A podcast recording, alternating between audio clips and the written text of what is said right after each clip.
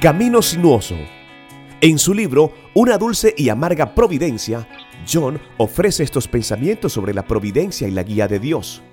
La vida no es una línea recta que nos guía de una bendición a otra y que finalmente nos lleva al cielo.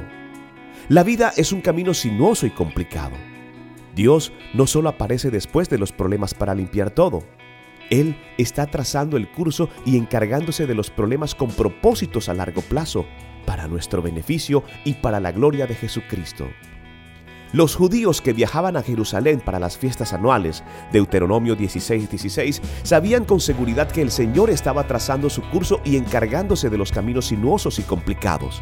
Expresaban esta certeza en el Salmo 121, la canción del peregrino. La pregunta, ¿de dónde vendrá mi socorro? no manifestaba dudas, sino confianza en el Señor que gobierna con soberanía.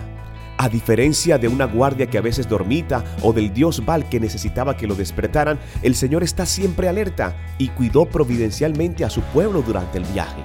El mismo Señor que había rescatado a Israel seguiría ayudando y preservando a los suyos y andando con ellos. La vida es un camino sinuoso con peligros y problemas desconocidos, pero podemos estar seguros de la providencia, la seguridad y el cuidado de Dios. Los problemas son imponderables.